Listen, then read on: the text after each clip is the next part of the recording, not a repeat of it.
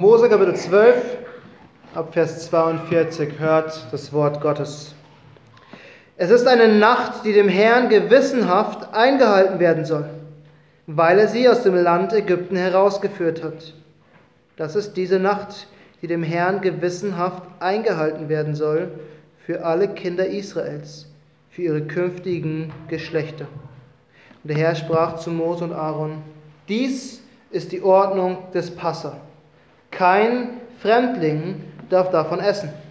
Jeder um Geld erkaufte Knecht eines Mannes aber kann davon essen, sobald du ihn beschnitten hast. Ein Bewohner ohne Bürgerrecht und ein Mietling darf nicht davon essen. In einem Haus soll man es essen. Ihr sollt von dem Fleisch nichts vor das Haus hinaustragen. Und kein Knochen soll ihm zerbrochen werden. Die ganze Gemeinde Israels soll es feiern. Und wenn es sich und wenn sich bei dir ein Fremdling aufhält und dem Herrn das Passa feiern will, so soll alles Männliche bei ihm beschnitten werden. Und dann erst darf er hinzutreten, um es zu feiern. Und er soll sein wie ein Einheimischer des Landes, denn kein Unbeschnittener darf davon essen. Ein und dasselbe Gesetz soll für den Einheimischen und für den Fremdling gelten, der unter euch wohnt. Und alle Kinder Israels machten es genau so, wie es der Herr dem Mose und Aaron geboten hatte. Genau so machten sie es. Und es geschah an eben diesem Tag, da führte der Herr die Kinder Israels nach ihren Herrschern aus dem Land Ägypten. Lasst uns beten. Himmlischer Vater, wir danken dir für dein Wort. Herr, wir danken, dass dein Wort schärfer ist als ein zweischneidiges Schwert, das durchdringt, bis es zertrennt Mark und Bein, Seele und Geist. Herr, wir bitten, dass du in diesen, in diesen Minuten, Herr, zu uns sprichst durch dein Wort. Herr, predige in unseren Herzen durch deinen Geist die Predigt, die jeder Einzelne von uns hören will. Herr, nutze die Predigt, dass Herzen zu dir gezogen werden. Herr, nutze die Predigt, damit wir neu zu dir emporgehoben werden, dass wir deine Herrlichkeit und deine Größe und deine Gnade, deine Schönheit und deine Pracht sehen. Herr, erfülle du uns durch deinen Geist. In Jesu Namen. Amen. Ich möchte mit einer Frage beginnen. Die Frage kann jeder von euch beantworten, bin ich sicher. Was ist für dich der wichtigste Tag im Jahr? Was ist der wichtigste Tag im Jahr? Einige von euch werden sagen, der Hochzeitstag. Für andere ist es vielleicht der Geburtstag. Das ist ein guter Tag. Viele, viele Geschenke. Andere Leute, ich kenne andere Leute, die würden sagen, der Tag, an dem sie getauft worden sind, ist für sie der wichtigste Tag. Wir sehen heute, was für Gott der wichtigste Tag ist. Beziehungsweise, was für Israel aus Gottes Sicht der wichtigste Tag sein sollte. Und wir wissen, wir haben es gelesen, am Ende ist dieser wichtigste Tag das Passafest. Das Passafest, dieser eine Tag im Jahr, an dem Israel an ihre Rettung aus Ägypten erinnern soll. Jedes Jahr. Jedes Jahr sollte Israel dieses Fest feiern. Sie sollten sich erinnern, was damals in Ägypten geschah. Sie sollten ihren Kindern erklären, was geschehen ist. Jedes Jahr sollten sie daran denken und sie sollten Gott dafür loben und preisen. Und wir machen das im Prinzip auch. Wir feiern jedes Jahr Weihnachten. Manche mehr, manche weniger. Aber wir feiern Weihnachten vor allem, wollen wir uns daran erinnern, dass Christus Mensch geworden ist. Wir feiern Ostern, weil wir uns daran erinnern, dass Jesus für uns gestorben und auferstanden ist. Und wir feiern sogar jedes Jahr Pfingsten, um uns daran zu erinnern, dass Gott seiner Kirche den Heiligen Geist gegeben hat. Und Israel hatte unterschiedliche Feiertage, aber das Passafest war das Wichtigste. Mit dem Passafest hat das Jahr für Israel begonnen. Und wir werden auch gleich in der Predigt sehen, warum dieses Fest für Gott so wichtig ist. Und während wir sehen, warum das Passafest so wichtig ist, werden wir gleichzeitig das Abendmahl betrachten. Und es war nicht meine Planung, es ist Gottes Vorsehung, dass wir das Abendmahl feiern, wenn wir dieses Fest betrachten. Aber dieses Fest, dieses Passafest, zeigt uns viele Prinzipien für das Abendmahl hat der Predigt den Titel gegeben, das wichtigste Fest. Das wichtigste Fest und unsere drei Punkte lauten Erlösung, Reinheit und Einheit. Erlösung, Reinheit und Einheit. In der Schule einmal gelernt, und in verschiedensten Büchern gelesen, das wichtigste Argument sollte man immer zum Schluss bringen. Und ich werde diese Regel heute brechen. Das wichtigste Argument, warum das Fest so unbedingt gehalten werden soll, als erstes bringen. Und ich tue das aus verschiedenen Gründen. Zum einen, weil Gott es als erstes erwähnt. Das ist der erste Punkt, den wir in unserem Abschnitt finden, ist die Erlösung. Und das zweite, der zweite Grund ist, selbst wenn die Predigt für euch zu lang wird, möchte ich, dass ihr den wichtigsten Punkt mitgenommen habt. Also wenn ihr nach dem ersten Punkt nicht mehr könnt oder es zu langweilig wird oder ihr zu müde seid, wenigstens habt ihr das Wichtigste aus der Predigt mitgenommen. Das Wichtigste ist Erlösung. Erlösung. Und Gott macht es gleich in Vers 42 deutlich, wie wichtig dieses Fest für ihn ist. Er sagt zweimal, diese Nacht soll eingehalten werden in allen Generationen. Das ist nicht das erste Mal, dass wir diese Aufforderung finden. Es ist das vierte Mal, dass wir das Passafest betrachten. Und jedes Mal hat Gott deutlich gemacht, dass das Passafest für alle Generationen gilt. Es ist ihm wichtig. Und Gott sagt uns, warum es wichtig ist. Er sagt, weil er in dieser Nacht die Israeliten aus Ägypten geführt hat. Und dann am Ende in Vers 51 heißt es, und es geschah an eben diesem Tag, da führte der Herr die Kinder Israels nach ihren Herrscharen aus dem Land Ägypten. Und hier lernen wir das wichtigste Prinzip gleich am Anfang. Ein, eines der wichtigsten Prinzipien für das Volk Gottes von Anfang bis Ende und ein wichtiges Prinzip für uns. Das Prinzip ist, Gott hat sein Volk errettet. Gott hat sein Volk errettet. Er hat Israel aus Ägypten geführt. Es war nicht Mose, es war auch nicht Aaron, es war auch nicht das Volk selbst, das gesagt hat, so jetzt reicht's, wir ziehen aus. Volk war so hilflos, so hilflos, dass wir am Anfang von diesem Buch von 2. Mose lesen, dass sie zum Herrn schrien, weil sie nicht mehr konnten vor Verzweiflung. Und als Mose nach Ägypten kam, hatten sie überhaupt keine Macht und Autorität, nämlich so wenig, dass der Pharao ihnen einfach noch mehr Arbeit auflegen konnte.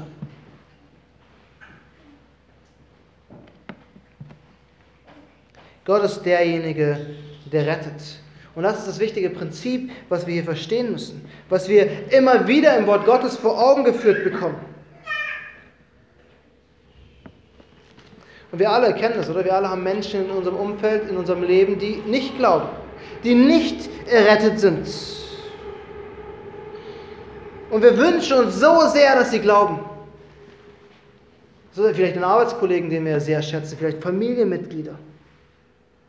Und wir, versuchen ihnen das Evangelium immer wieder deutlich zu machen und zu erklären. Und jedes Mal versuchen wir es anders und jedes Mal versuchen wir es noch deutlicher.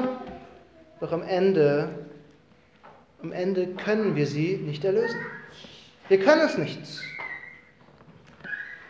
Seht ihr, Mose hat am Anfang gesehen, wie ungerecht sein eigenes Volk behandelt wird. Und er ist hinausgegangen zu seinen Brüdern und er hat, weil er die Ungerechtigkeit gesehen hat, einen ägyptischen Sklaventreiber erschlagen und verscharrt. Und er hat versucht, seinem Volk was Gutes zu tun. Er hat versucht, das Volk Rettung, Erlösung, Linderung zu bringen. Und die Folge war, dass er 40 Jahre in der Wüste leben musste. Mose konnte seinem Volk nicht retten. Und dann hat Gott ihn doch genutzt. Aber wenn wir die Geschichte zurückverfolgen bis zu diesem Punkt, an dem Israel auszieht, sehen wir, es war Gott, der gehandelt hat. Es war Gott, der gekämpft hat. Es war Gott, der den Sieg gebracht hat. Und er war es, der, Ägypten, der Israel aus Ägypten in die Freiheit geführt hat. Nicht Mose, nicht Aaron, es war Gott. Und es ist Gott, der rettet. Es ist nur Gott, der unsere Familien, der unsere Freunde, der unsere Bekannten retten kann. Nicht wir. Wir können niemanden erlösen. Wir können noch nicht mal uns selbst erretten. Seht ihr, hätte Gott uns nicht durch seinen Geist berufen, hätte Gott uns nicht neues Leben gegeben, wären wir heute nicht hier. Wir wären nicht errettet, hätte Gott nicht eingegriffen. Seht ihr, heutzutage erzählt dir jeder, es geht darum, sich selbst zu verwirklichen. Du musst dein, dein eigener Herr sein, du musst was schaffen, du musst dich beweisen, du musst dich um dich selbst kümmern, damit du was wirst. Und diese Mentalität ist in unseren Köpfen. Wir schaffen das, wir können das. Und irgendwie denken wir manchmal, ist diese Ment auch, wir können uns selbst erlösen, wir können Gott was beweisen. Wir können vor Gott etwas präsentieren. Weil die Bibel sagt uns, alles, was du tust, alles, was du kannst, hilft dir am Ende nichts. Du musst errettet sein. Du musst zu Gott gehören. Und das, sagt uns die Bibel, kannst du nicht selber schaffen. Du kannst nicht gut genug leben. Du kannst, selbst wenn du die Bibel in- und auswendig kannst, ist das kein Garant dafür, dass du dich erretten kannst. Die einzige Chance, die du hast, ist, dass Gott dich errettet. Das ist die einzige Chance, die du hast. Und Gott hat es getan, in Christus. Er hat Jesus gesandt und Christus kam freiwillig, um am Kreuz für unsere Sünden zu sterben. Das Wort Gottes sagt uns, er hat alle, seine, alle Sünden auf sich genommen. Er hat den Schuldbrief, der gegen uns war, genommen.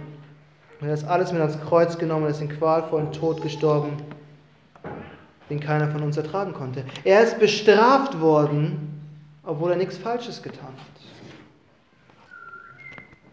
Und die Bibel sagt uns, damit alle, die an ihn glauben, errettet sind, nicht verloren gehen. Gott errettet dich wenn du an Christus glaubst. Seht ihr im Buch Jona im zweiten Kapitel, als Jona kurz davor ist, zu sterben, in den Tiefen des Meeres, betet Jona und er sagt einen Satz, die Rettung kommt vom Herrn. Die Rettung kommt vom Herrn. Und das ist ein Prinzip, was wir verstehen müssen. Gott ist es, der rettet. Und Gott rettet in Christus. Und das ist auch der eigentlich erste Grund, warum wir Abendmahl feiern. Das ist der Grund, warum Israel das Passafest feiern sollte, weil Gott sie erlöst hat. Und das ist der erste und wichtigste Grund, warum wir Abendmahl feiern, weil Gott uns erlöst hat. Weil Christus alles für uns getan hat, weil er am Kreuz für uns gestorben ist. Und wenn du das glaubst und zu den Erlösten gehörst, solltest du am Abendmahl teilnehmen. Seht ihr, am letzten Passafest, das letzte wirkliche Passafest, was gefeiert wurde, hat Jesus selbst gesagt, nehmt es, das ist mein Leib, trinkt alle daraus, denn das ist mein Blut, das des neuen Bundes, das für viele vergossen wird zur Vergebung der Sünden. Jesus ist das Lamm geworden, durch das wir errettet sind. Sein Blut ist das Blut geworden, was unsere Sünden weggewaschen hat. Und so wie Israel regelmäßig das Passafest feiern soll, so sollten wir regelmäßig das Abendmahl feiern. Weil Gott uns erlöst hat in Christus. Das ist der erste Punkt, die Erlösung. Der zweite Punkt, den uns Gott zeigt in diesem Abschnitt, ist Reinheit. Reinheit. Achtet auf Vers 43, dort heißt es, und der Herr sprach zu Mose und Aaron, dies ist die Ordnung des Passa, kein Fremdling darf davon essen. Die erste Anordnung, die Gott hier gibt zum Passafest ist, kein Fremder soll daran teilnehmen. Und das waren Menschen, die vielleicht in Israel gelebt haben. Vielleicht waren es Händler, die gerade zum Passafest ins Land gekommen sind und weil zu der Zeit alles stillgelegen ist und niemand mehr gearbeitet hat, mussten sie da bleiben, um ihre Geschäfte zu erledigen. Und Gott sagt, sie dürfen im Land sein, aber sie dürfen nicht an diesem Fest teilnehmen. Sie dürfen nicht von dem Opfer essen, weil sie nicht zum Volk Gottes gehören. Und Gott wiederholt es. Er sagt in Vers 38 mehr oder weniger das Gleiche. Er sagt, kein Unbeschnittener soll davon essen. Und es zeigt, wie wichtig Gott ist, dass sein Volk, wenn sie zu diesem Fest kommen, eins ist und vor allem rein ist, dass es nur sein erlöstes Volk ist und niemand anderes. Es geht Gott hier darum, wer das Volk Gottes ist und wer zum Volk Gottes gehört. Und im Passa ging es ja darum, dass Gott sein Volk erlöst hat. Deswegen sollte niemand anders dabei sein. Es sollte ein besonderes Fest sein. Und Gott wollte dieses Fest und sein Volk in diesem Fest reinhalten. Denn das erste Passafest, das erste Passafest hat gezeigt, dass es einen Unterschied gibt zwischen dem Volk Gottes und denen, die nicht zum Volk Gottes gehören. Es wurden die verschont, die Gemeinschaft hatten, die vom Lamm gegessen hatten, dessen Blut an den Türpfosten waren. Und alle anderen sind nicht verschont worden. Und im Korintherbrief, im Korintherbrief benutzt Paulus genau dieses Bild, um zu sagen, dass wir vom, vom Passafest essen sollen, vom Passalam, dass wir das Ungesäuerte ausfegen sollen. Er sagt, wir sollen die Kirche reinhalten. Wir haben die Aufgabe, die Kirche so rein wie möglich zu halten, sagt uns Paulus. Und er nutzt das Bild des Passers. Und Paulus sagt uns sogar, dass wir das, das Abendmahl reinhalten sollen. Er sagt, wir können nicht am Götzendienst in den heidnischen Tempeln teilnehmen und am nächsten Tag in den Gottesdienst kommen und am Abendmahl teilnehmen. Entweder wir gehören zu dem einen Volk oder wir gehören zu dem anderen Volk. Das Abendmahl ist das Mahl, das Gott seinem Volk gegeben hat. Paulus warnt uns sogar, dass niemand, der unwürdig ist, vom Abendmahl essen soll. Es soll niemand zum Tisch des Herrn kommen, der nicht weiß, dass er durch Christus errettet ist. Es soll niemand am Abendmahl teilnehmen, der nicht wirklich zu 100% sicher ist, dass Christi Blut für ihn vergossen worden ist. Aber hier ist eine wichtige Aussage. Gott hat nicht gesagt, dass überhaupt kein Fremdling am Passafest teilnehmen darf. Es durften gekaufte Knechte teilnehmen, wenn sie beschnitten waren. Es durfte der Fremdling daran teilnehmen, wenn er und sein ganzer Haushalt beschnitten wurden. Aber solange die Menschen kein Bürgerrecht hatten und solange sie unbeschnitten waren, waren sie ausgeschlossen. Das bedeutet, solange sie nicht bereit waren, Juden zu werden, solange sie nicht bereit waren, den Glauben an den lebendigen Gott zu übernehmen und an ihm festzuhalten, solange durften sie nicht an dem Mahl teilnehmen. Gott geht es hier nicht darum, einen perfekten Standard einzuhalten, nach dem Motto, nur wer ein perfekter Jude ist oder nur wer ein perfekter Christ ist, darf daran teilnehmen.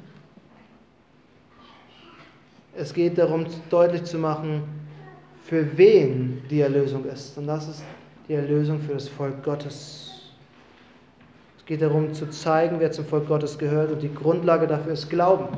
Wenn ein Fremder in Israel erkannt hat, dass der Gott der Bibel, der wahre Gott ist und zum Glauben gekommen ist und beschnitten wurde, durfte er am Passafest teilnehmen. Und das ist das Prinzip fürs Abendmahl. Es ist nicht für den, der ohne Sünde ist, sondern es ist für den, der weiß, dass er Sünder ist und die Erlösung in Christus braucht.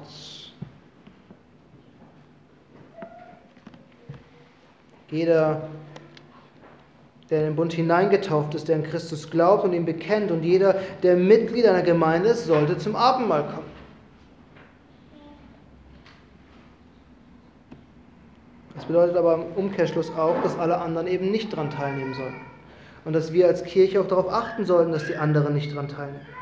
Und es war schon so im Passafest. Es war schon im Alten Testament so und es hat sich im Neuen Testament nicht geändert. Das Passafest ist also ein Fest, was äh, gefeiert werden soll, weil wir uns an die Erlösung erinnern. Es war ein Fest, was gefeiert werden sollte und reingehalten werden sollte. Und als letztes zeigt uns dieser Abschnitt noch einen wichtigen Punkt, nämlich Einheit. Einheit. Wir haben gesehen Erlösung, Reinheit und jetzt Einheit. Wir haben gerade gesehen, Gott kennt im Prinzip nur zwei Menschengruppen, nämlich die, sein Volk und nicht sein Volk.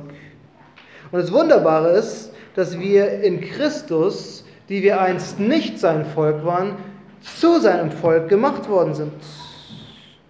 Und das Wunderbarste ist eigentlich, was wir in diesem Abschnitt lesen, sobald wir zum Volk Gottes gehören, macht Gott keinen Unterschied mehr. Innerhalb des Volkes Gottes gibt es keinen Unterschied. Wir alle kennen die wunderbaren Verse aus dem Galaterbrief, dass weder Jude noch Grieche, dass weder Knecht noch Freier, dass weder Mann noch Frau, denn ihr seid alle einer in Christus, Jesus.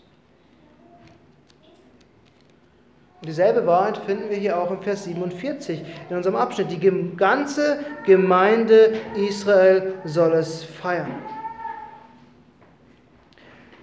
Alle in Israel sollten es feiern. Und Gott gibt hier einen Befehl, es war eine Aufforderung, alle sollen es feiern und keiner darf ausgeschlossen werden. Du durftest zu deinem Nachbarn nicht sagen, nee, ich mag dich nicht, du darfst nicht das Passafest feiern. Aber es bedeutet auch, und das ist ein wichtiger Punkt, keiner durfte sich weigern, am Passafest daran teilzunehmen. Du konntest auch nicht sagen, ich möchte dieses Jahr nicht daran teilnehmen, ich fühle mich nicht danach, das Passafest zu Oder ja, irgendwie mein Jahr war nicht so super, nicht so optimal, ich feiere mal lieber nicht. Es war ein Fest der Einheit, das Gott so wichtig war, dass jeder, der zum Volk gehört hat, daran teilnehmen musste und sollte. Und wir finden das gleiche Prinzip auch im Neuen Testament. Jesus fordert seine Kirche auf, das Abendmahl zu feiern. Jeder, der dazugehört, soll mitfeiern. Und solange jemand zur Kirche gehört, soll er daran teilnehmen. Und wir sollten vorsichtig sein, wem wir zum Tisch zulassen. Das haben wir gerade gesehen. Wir sollen den Tisch des Herrn reinhalten. Weil ich glaube, das größere Problem, was wir heutzutage haben, in unserer individualistischen Zeit, ist, dass manche Christen glauben, sie sollten nicht zum Abendmahl kommen. Und dass manche Christen selbst entscheiden, ob sie das Abendmahl zu sich nehmen oder nicht. Und was sie im Prinzip machen, ist, sie schließen sich selbst von diesem wichtigen Fest, was Jesus seiner Gemeinde gegeben hat, aus. Manche denken, sie sind nicht gut genug. Oder manche denken, wenn ich in der letzten Woche gesündigt habe, kann ich heute nicht zum Abendmahl kommen. Aber wir haben im Ruf zur Anbetung gelesen, kommt alle her zu mir, die, zu mir, die ihr mühselig und beladen seid. Christus ruft die zu sich, die von der Last der Sünde wissen. Und die wissen, dass sie kein perfektes Leben leben. Er ruft diejenigen zu sich, die nur eine einzige Hoffnung haben, Christus. Das Abendmahl ist für die, die gesündigt haben und sich nach Vergebung sehen. Und es ist für all die, die sich wünschen, nicht mehr und vor allem weniger zu sündigen und für die, die wissen, ihre einzige Hoffnung ist Christus. Seht ihr, wir dürfen niemanden ausschließen, der dazugehört. So, so, insofern wir wissen, dass jemand zum Leib Christi gehört und festes Mitglied einer Kirche ist, dürfen wir ihn nicht vom Abendmahl ausschließen. Aber es darf sich eben auch niemand selbst ausschließen. Es ist nicht unsere persönliche Entscheidung, ob wir am Abendmahl teilnehmen oder nicht. Und wir sehen diese, diese Einheit in einem weiteren Vers, in Vers 49. Ein und dasselbe Gesetz soll für den Einheimischen und für den Fremdling gelten, der unter euch wohnt. Seht ihr, sobald der Fremdling zum Volk Gottes gehört hat und beschnitten war, gab es keinen Unterschied mehr. Es war ein und dasselbe Gesetz, was für beide gegolten hat. Ein und dieselbe Regel fürs Abendmahl, äh, fürs Passafest ob du in Israel geboren warst und seit drei Generationen dort gelebt hast oder ob du vor einem Jahr erst nach Jerusalem gezogen bist. Denn solange du zum Volk Gottes gehört hast, solltest du am Mahl essen. Und das ist am Ende das Wunderbare im Abendmahl. Die, die, das Wunderbare, was wir sehen in 1. Korinther 10 sagt Paulus, der Kelch des Segens, den wir segnen, ist ja nicht die Gemeinschaft des Blutes des Christus. Das Brot, das wir brechen, ist es nicht die Gemeinschaft des Leibes des Christus. Denn es ist ein Brot, so sind wir die vielen ein Leib, denn wir alle haben Teil an dem einen Brot. Das Abendmahl ist ein Mahl der Gemeinschaft. Und wenn wir als Kirche zusammenkommen, um Abendmahl zu feiern, dann tun wir das in Einheit. Als Geschwister, die wir vereint sind in Christus. Und es gibt keinen Unterschied. Es ist egal, wer du bist, es ist egal, wo du herkommst, solange du an Christus glaubst. Und lass mich zum Schluss noch einmal auf dieses Opfer Christi eingehen, uns die Herrlichkeit Christi vor Augen führen. Schaut nochmal auf Vers 46 und vor allem auf den Schluss von Vers 46. Es sind irgendwie merkwürdige Anwendungen oder Anweisungen in diesem Kontext. Aber am Ende heißt es, und kein Knochen soll ihm zerbrochen werden. Und das spricht hier von dem Lamm. Wenn Israel das Lamm ist, soll kein einziger Knochen gebrochen werden. Und das ist sehr schwierig. Meine, wenn man, ich weiß nicht, ob ich schon mal ein ganzes Huhn in den Ofen geschoben habe und nachher gegessen habe, irgendwann kommt man zu dem Punkt, wo man Knochen zerbrechen muss oder Gelenke ausrenken muss. Kein Knochen sollte gebrochen werden. Und das ist ein Bild auf Christus. Als Christus, unser Lamm am Kreuz hing, gingen die römischen Soldaten von dem einen Kreuz zum nächsten und sie haben überprüft, ob der Mensch gestorben war. Und wenn er nicht tot war, haben sie ihm die Beine gebrochen, damit er schneller stirbt. Aber als sie zu Christus kamen und in seine Seite gestochen haben, ist es Wasser und Blut aus seiner Seite gekommen, weil sein Zeichen dafür war, dass er tot war. Und sie haben ihm die Beine nicht gebrochen. Seht ihr, Jesus Christus ist das endgültige Passalam, das für uns geopfert worden ist, damit unsere Sünden vergeben sind, damit wir Frieden haben, damit wir in Herrlichkeit sein können. Er wurde für uns geopfert und ihm wurde kein Knochen gebrochen. Und wenn wir gleich zum Abendmahl kommen, dann sollten wir uns das immer wieder vor Augen führen, dass Christus dieses Lamm für uns ist. Lasst uns beten.